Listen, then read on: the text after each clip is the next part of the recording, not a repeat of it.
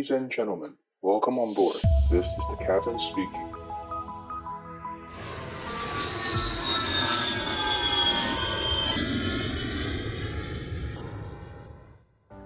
Hello，大家好，我是可乐教官。今天的录音时间是五月十四号，那我们的预计播出时间是同一天。啊、首先啊，先问候一下大家，不知道大家现在状况怎么样啊？因为我已经听到周边很多亲戚啊，然后很多朋友啊，同学生啊，都有已经确诊了嘛。那呃，基本上目前我周边的人确诊大概就是呃发烧嘛，咳嗽。那咳嗽的话，大概就是属于就是大概到。呃，喉咙到可能肺部都有点感染，那这是算比较严重的。那有些就是呃流鼻水，那基本上这个是我们在国外看到，基本上这是无可避免的状况了。那我自己因为是就就是大家知道，我就看看了很久了嘛，所以我自己是比较算是躺平派的，我是比较佛系的，所以我。我是觉得说这个是一个阵痛期的，大家就是呃照顾好自己。那如果当初有买防疫保险的，就可以去呃去那个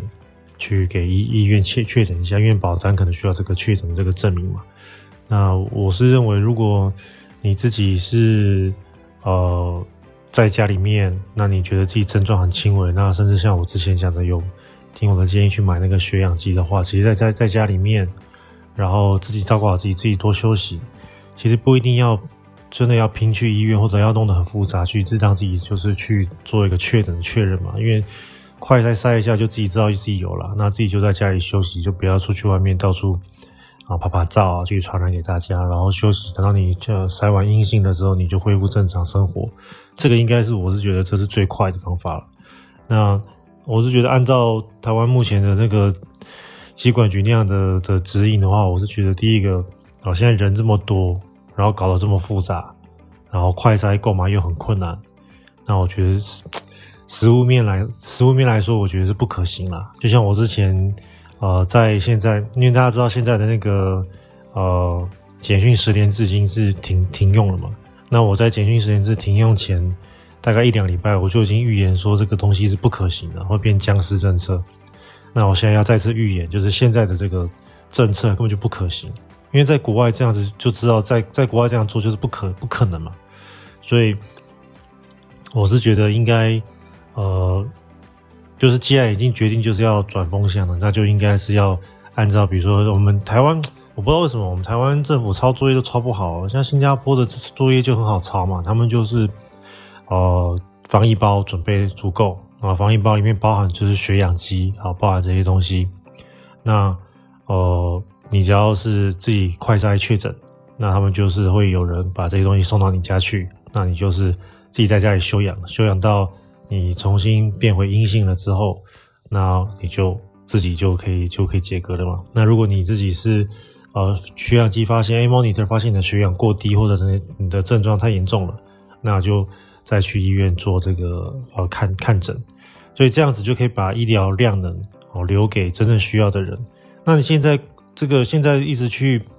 每天这种几万人去，只是为了要自为了自让自己拿到一个 PCR 的这个确诊的这个证明，那花了这么多人力物力，我觉得呃有必要吗？我我是看不出这个必要性了。所以如果我自己是我周遭的啊比较。比较亲的人啊，我都是觉得说，我都会私下给个建议，就是说，干脆你就就自己在家里好好休养哦，几天后，哎，筛完阴性了，没事了，就恢复正常了嘛，这样才是一个与病毒共存的一个模式啊，要不然现在这样子搞，呃，医护也人仰马翻，然后你自己也人仰马翻，然后病也没有办法好好养，我觉得不是一个好的现象。那当然，大家知道那个现在防疫保单其实，呃。各个保险公司抓了一单嘛，其实我在四月初的时候啊，我就有挣扎要不要去买那个防疫保单，帮帮家人买。那但是我后来想想，就是说如果真的得了这个病，我会我会觉得我不想要，呃，让家人或者是说呃，就是去去为了这个几万块，然后呢，舟车舟车劳顿，不能好好休息，你已经就是被肺部感染，你已经咳嗽，你已经发烧够够辛苦了，然后你不能好好养病，然后你还要跑去医院弄个 P C 啊，然后呢弄半天，然后我是觉得为了这几万块，然后让自己不能好好养病，嗯，这个是什么？呃，叫做弊大于利啊，所以后来我就没有我就没有买，要不然其实我早就已经预知了防疫保单会有这个现象，那个时候。就我有再三的考虑，然后来就是觉得说，不要不要去赚这个钱，后来就就就没有买。那后来到最近才发现说，呃，其实泰国已经很多公司就是保险公司都宣告破产，所以这个防疫保单真的不是一个好的产品了。那那反正就是如果有买，你有买到，恭喜你，因为基本上我相信你是领得到钱，因为这个呃，按照泰国的经验哦，防疫保单这。这件事情应该是赔到的人应该是很多，等于用几百块博几万块，就就、呃，你有买到，然后你有去做这些事情，你就当做是呃，当做是赚到吧。因为我已经有同事已经确诊了嘛，那他刚好也是买了个保单，好，所以恭喜他哦，就是当做是买乐透赚到，但是其实也是辛苦了，就是你。在养病的过程中，还是要去医院去给去给医去给医院做一个确诊，这样子。好，那我们今天呃想要短短的讨论一个主题，就是呃蛮多学生在问的，所以我想要好好的回答一下，就是说，呃有人在问说如何选择培训或者自训。好，那延伸的问题就是说，那培训跟自训到底差异在哪边？因为现在。虎航跟新宇都是同时都有招培训跟资讯嘛，那哦，所以我想要针对这个稍微聊聊一下。那基本上是这样子，基本上我我个人是都是强烈建议啦，就是说，如果你只要只要现在你的年龄、身高、呃，英文啊，英啊不对，英文不应该讲，因为英文其实培训资讯是差不多的。好，就是你的年龄，然后你的过去都没有考过啊机任何机师。我会强烈建议你一定要一定要去，呃，先试一次培训机师啊？为什么呢？因为培训机师他是，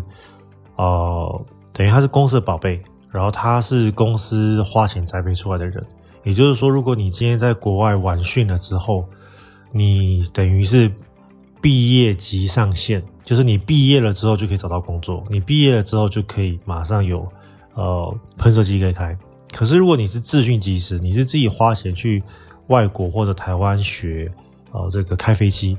那大家知道，其实我们学开飞机啊，就是其实就是啊驾训班，哦，那呃，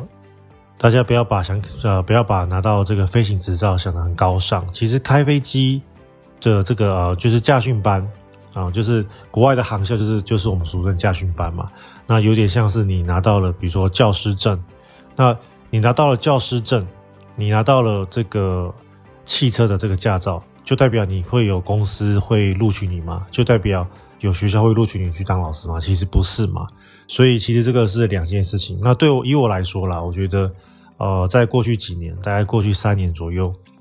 哦、因为不止呃新冠肺炎三年嘛，所以在过去四到五年左右。呃，就是资讯机师，你自己去学开飞机的人，我会，我会都会想，就是你等于是毕业即失业啊，就是你的你在你的驾训班完训了之后，基本上你就是失业，你找不到工作，所以我都会很建议说，不要直接冲，不要直接冲哦，自训机师。那其实。呃，大家知道，其实我们就是如果有听众有问啊，或者是有呃网友有问，因为我们在浪有一个社社群叫机长广播嘛。那如果你有问，基本上我不可能就是，嗯，怎么讲呢？因为我不是你爸爸嘛，所以我不可能就是把你的头压在那边，就是就好像要硬压着牛去喝水一样，不不可能。所以我一定只是把这个利与弊跟你分析。那你要怎么去做？其实是你自己的人生，你要为自己负责。那只是因为大概在呃差不多八年前吧，我记得那时候八年前的时候，刚开始我有辅导学生去考这些飞行员啊，想让大家能够呃跟我看到一样这个空中的这些美景。那那时候就遇到一个很年轻的啊、年轻人，那他就说他想考啊考机师。那他那个时候他已经啊。呃刚 fail 过一次，就是他已经第一次刚没有过啊，我不知道什么哪一关没过，我忘了，反正就是华航、长荣都没有过。那他就是想要直接不等哦，因为当年其实再再等一年可以再考第二次嘛。那当年我是建议他说，我我是跟他说，你稍微去工作一下，你再等一年。那啊，其实因为那那那几年的那个培训其实是很缺人的，我是跟他说，你再再试一次，再试一下，叫他不要。他说他不想要浪费这一年，所以他就马上去美国咨询了，花了他爸爸不少钱。那然后他爸爸也还是退休的那种，好像是公务员吧，退休，所以其实你花了几百万都是花爸爸的积蓄嘛。然后就去了。那确实他马上去学飞都没有等到嘛。可是问题是你学飞学了十个月、一年回来之后，然后嘞，从他我记得从那时候八年前出国去学飞嘛，所以后来飞回来才七年，从七年到现在他就是被变成流浪机师啊。到今天为止，他都是流浪机师，所以我觉得，呃，他为了不等那一年，结果浪费了七年，那到现在变得就几乎是啊，可能机会变得很渺茫。那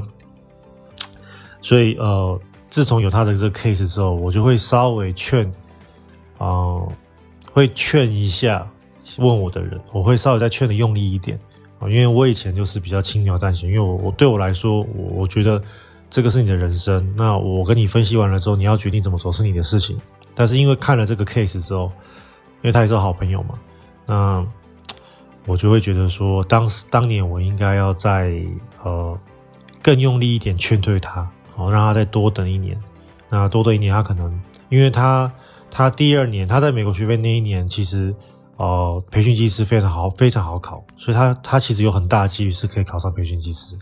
那蛮可惜的，就是他已经去咨询了，就没搞头。好了，Anyway，反正话讲回来，所以我要讲就是，呃，如果有任何人、任何机构跟你说啊，你就直接去咨询，你不要培训啊，培训的几率、培训的机会很低、很渺茫的话，那这个人是在害你哦。这个人他哦，可能是因为他有业绩压力，可能是因为他是相关的业者，他想要推咨询。那我只能说，这他他跟你这样讲，他他是在害你。这种人，我觉得可以，你可以离他远一点。好，那呃，我会建议就是说，呃，如果你真的想考机师，可以问，就是说跟你比如说没有瓜葛的，比如说他他他不是业者，他不需要收你的钱，他是你的朋友，或者你朋友的家人，或者是怎样的，找那种跟你没有呃利害关系的人去问。哦，我相信任何正常的呃。航空业的人士都会建议你先考一次培训机师，真的第一次没有上了，那你要不要再等第二年就可以再考再考虑？那不等的话，我觉得就还可以。你不要连第一次不试就去去自己去学飞，这个是很很很 NG 的事情，非常打枪的事情。那呃，所以说，那培训跟咨询到底差哪？其实简单来说，就是我们培所谓的培训机师，就是公司哦。付钱让你学飞嘛？那他付钱让你去美国或者去澳洲或者在台湾学开小飞机，那就是我刚刚讲的驾训班。那我驾训班哦、大概都是学大概十到十呃十四个月的这个过程。你会的开小飞机了之后呢，那你回来台湾，那如果你是培训机师，公司就会直接帮你做后续的大飞机的转换训。所以我刚刚讲嘛，就是你就是等于呃你的驾训班毕业。等于就业，啊，公司就已经帮你准备好了，因为公司已经砸了几百万在你身上了，不可能就不让你就业嘛。但是，啊，但是如果你是咨询机师，你前面出国这个钱是自己付的，那费用的话大概就是差不多台币两两百多万了，两三百万左右，看你怎么花，还要看你去什么学校。但是大致上来说，就是两百多万到三百万。你去那种非常非非非非那种非常破烂的飞机的学校。那用的非常节省，可能两百出头万。那如果你是去好一点学校，飞好一点的飞机，大概两百五到三百万。那你如果是去名校，大概是四百万到五百万。所以这个有一个 range，看你怎么花。那呃，但是就是讲，就是说你这个一样，你飞完半呃一年十个月到十四个月这个过程飞完之后，你回来你必须再重新考一次航空公司。那这一次航空公司，你就是用呃机师的名义去考，所以公司基本上就会考你的飞行技巧啊，考你的一些就是这个你的专业科目。专业科目是不难啊，因为笔试本身不难，都是都有题库。所以这个呃笔试本身不难，但是这个飞行的这一关是蛮难的啊，因为基本上航空公司考你就是飞大飞机，那如果你在国外飞的是小飞机，其实这个差差距是蛮大的。我举例来说，那个差异就很像是你现在是会开啊、你现在的驾照是自小客驾照，突然间公司把一个那个呃两双层巴士好丢给你说好，那我们现在用这个车来考考试，考你的驾驶技术。所以这个其实是有个蛮大差距的。那问题是航航校在国外不会教你这个大巴的开法哦，所以这个差距是蛮大。那呃，这个就是呃，这个这是算是自训机挑战了。那另外以录取率来说，绝对不是像啊、某些业者或者是你啊、有些人听到就是说什么千分之一、千分之二的这个录取率，绝对不是。那以培训机师来说，录取率的话大概是百分之十几。哦，那这个十几要看当年公司去了招多少人，因为大概一年的话，之前我常讲到嘛，一年的那个啊丢履历的这个份数大概是一千封履历，呃，那一千封履历，如果你用这个当分母，那航空公司大概招培训机师，大概正常来说大概是一百多人啊，一百六十人左右，所以你在百分之十六的录取率，其实光是看这个数据就还不错，那再加上说。呃，这个一千多封的履历，有一些是无效履历嘛，有些比如说是超龄的，有一些是可能他的英文呃不太够，或者有些是呃，比如说啊，反正很多啦。哦，有些真的就是来来闹的，哦，那个比如说可能连他的那个履历上的那个照片都不太 OK 的这种，那这种扣掉哦，所以分母就变小了，所以你的录取率变大。那另外，如果你懂得如何去准备，你知道如呃。呃，考试的方向跟科目，啊，你比如说，你假设你知道啊，长荣现在的笔试是，呃，数学、物理全英文，而且难度非常高哦。你如果只是念单纯念国三高一的这个课本就念中文的话，你的剉赛哦，因为你去长隆你会觉得你会哭出来。所以，呃，如果你像这个东西你都知道，然后你好好去准备，其实你的对你来说，你就是站在那个分值啊，你的分值就变大了。所以其实你的录取率是变高，那但对于没有准备来，对于没有准备的人来说，他的录取就会比平均来说还要低很多。哦，所以其实我觉得培训其实没有那么难。哦，培训机制其实是一个你有准备就能够啊有很大几率考上的这一个呃职业。那以我来说，我觉得啦，就是你有正确的准备的方式，大概录取就是你你的考上几率大概有到四成左右，四成五左右，哦，四成到四成五。所以其实不算太难，也就是说，你看你周遭可能两个人准备考技师，你就可以其中一个就会考上哦。那这个几率其实真的是蛮高的。那自训机师相对来说，就过去几年的考上的几率就就真的蛮低的。因为以自训机自训机师来说，我看到的那个每一年出国学费或者去安捷航空，因为台湾只有一个航校叫安捷航空嘛，嗯，就是美国、澳洲，呃，安捷。这些航校大概一年学费大概一百人，一百多人。那一百多人来说，其实每一年的自训机师哦，有时候收的少，可能都收个位数哦。那当然今年可能高一些，因为今年虎航很缺人嘛，所以会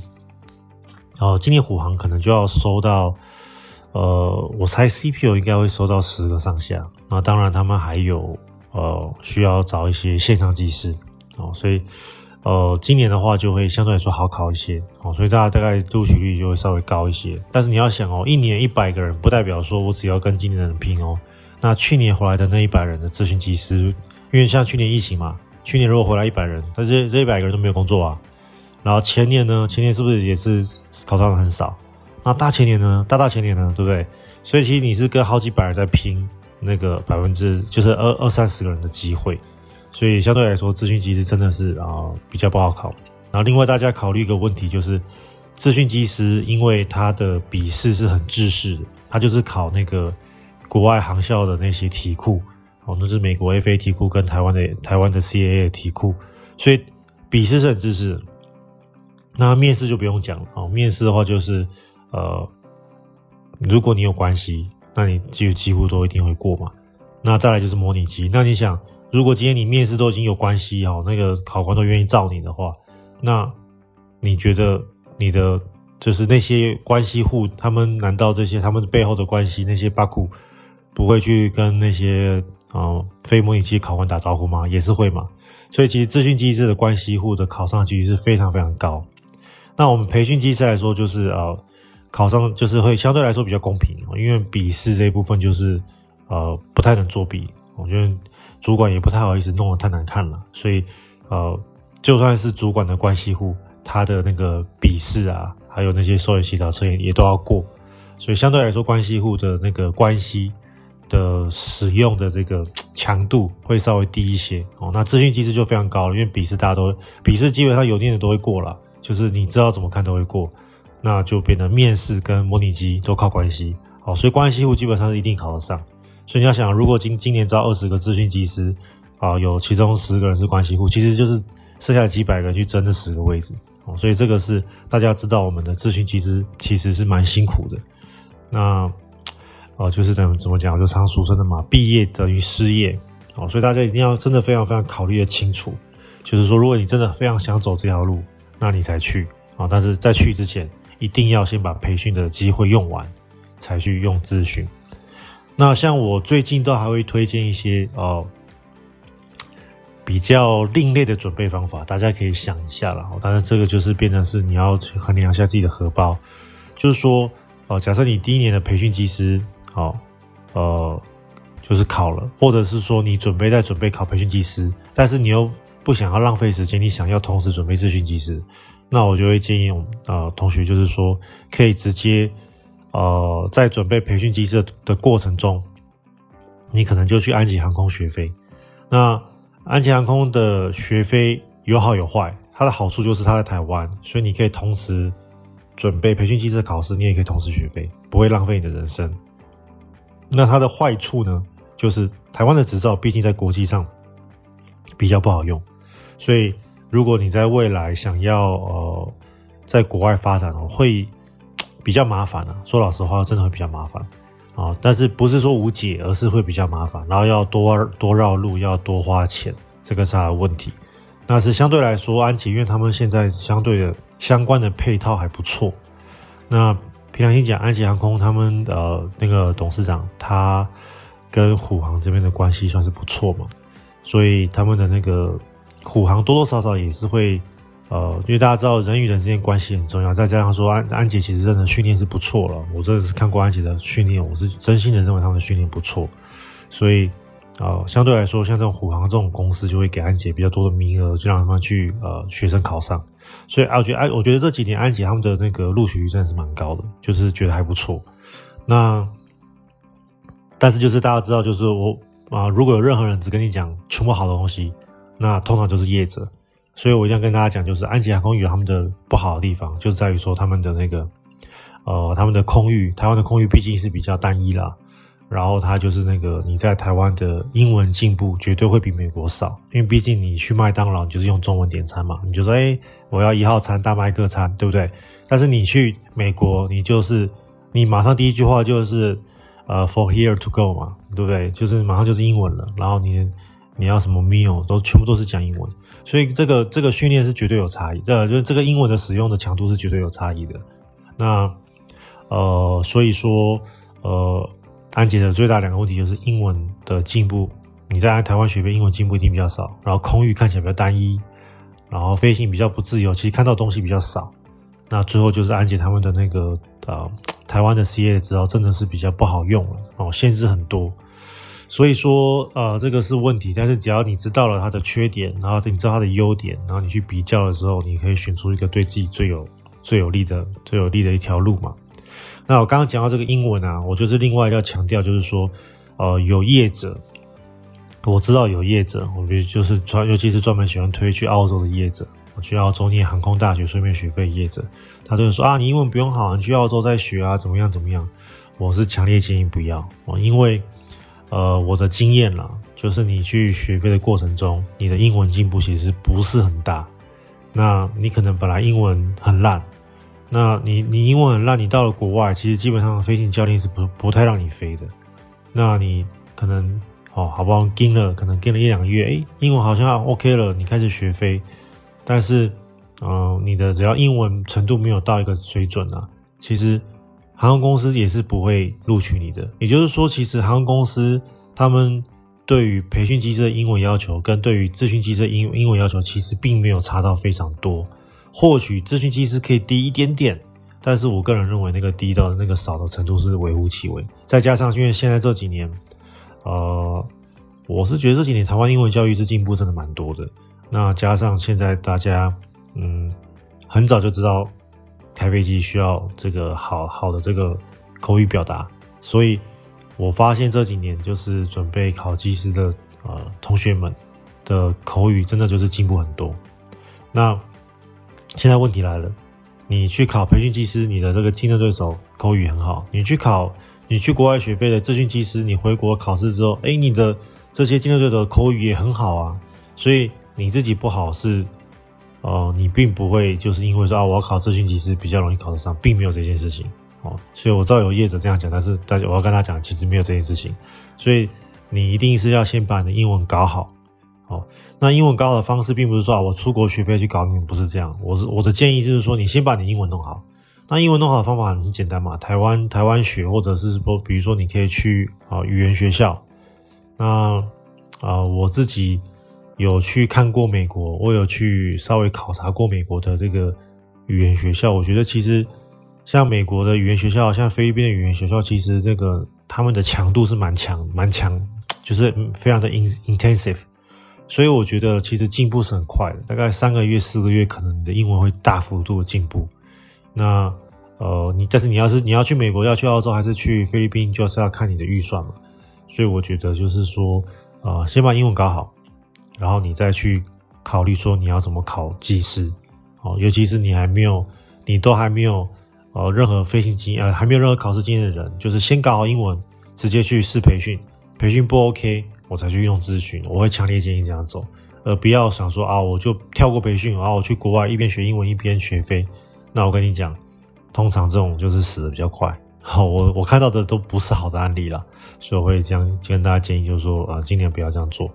好了，那这个是哦，对对对，还有呃，还有那个啊，有人提醒我要讲，就是说，那现在这个虎航有同时招培训跟咨询嘛？那但是他们两个都是要付钱，自己要付钱。那到底差异在哪里？其实是这样子，其实，呃，长荣跟华航这种完全免费的培训制度是在国际上是比较少见的哦，他们真的是很佛心。那以一般来说，虎航台湾虎航的这种制度是比较常见，也就是说，我呃，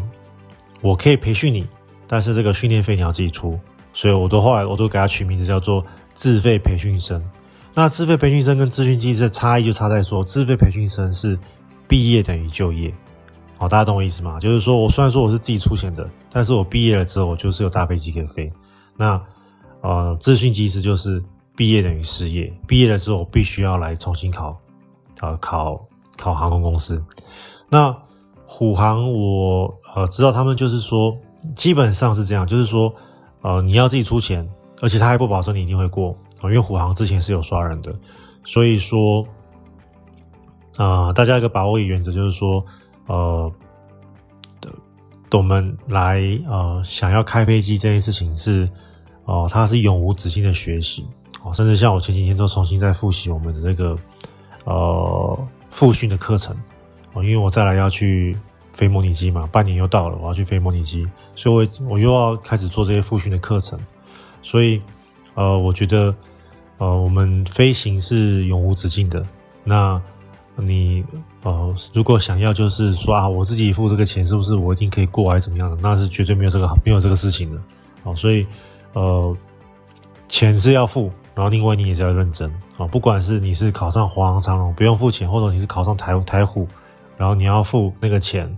那那基本上是都还是要认真啦。哦，都是有被刷掉的几率。那台虎他们的自训跟培训都是差不多一百一三五到一四零嘛。哦，就是差不多这个这个数字，差五万。那哦、呃，我是觉得就是呃，算是划算了，算是划算。就是说，呃，当然，如果能够考上长荣、华航这种 first tier 这种这种呃航空公司是最好，福利最好，飞机也是比较大，比较爽，开起来比较爽。那当然，如果你呃现在在公司大公司没有没有没有没有没有没有啊没有考上。那你就可以再来呃考这个比较就是比较小一点公司，像台虎哦。那尤其台虎最近，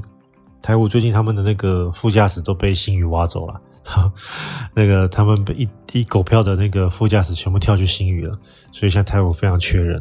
哦，那相对来说，那个台湖的这一部分，因为缺人的话，就会稍微好招、好考一点，所以给大家一点哦考试的小方向。好，那我们就下礼拜再见喽，拜拜。